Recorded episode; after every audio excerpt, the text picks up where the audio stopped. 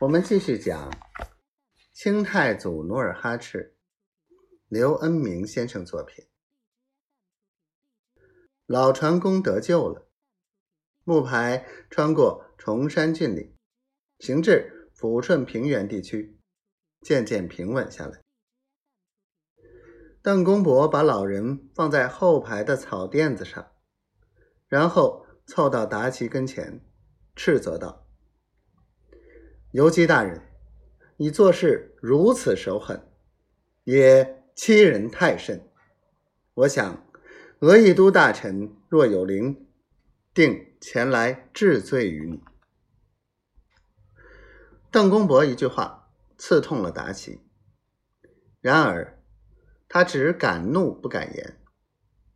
其原因何在？原来五年前，俄亦都在世时。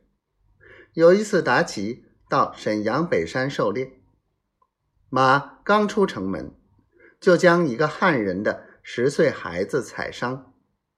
那汉人纵身跃到马前，将达奇拉到马下，要到老韩王面前告状。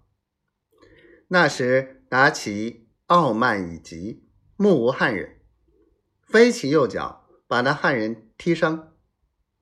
第二天，俄亦都听说此事，就集合镶黄旗兵士，在众人面前诉说达奇的罪过，然后当众抽出长剑，要达奇自尽。恰好老韩王路过此地，为达奇初犯其规讲了点情，才幸免一死。俄亦都。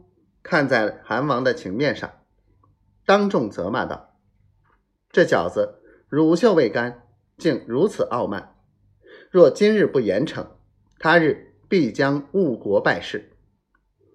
今日看在韩王的面上，饶你一死。下次若再犯，定斩不饶。”自此，达奇老实了几年，但。自俄亦都死后，他又老病复发，仰仗其父是左翼总兵官、一等大臣的功劳威望，更加有恃无恐。此刻，达奇虽然不把邓公伯放在眼里，但他也怕此事万一告到老韩王那里，老账新账一块算，会招来自身受苦。于是，便骄横为无赖，嬉皮笑脸的说：“此次多怨小弟一时性子不好，望贤兄多多包涵。”邓公伯见达奇服软，也就将此事压下，不再追究。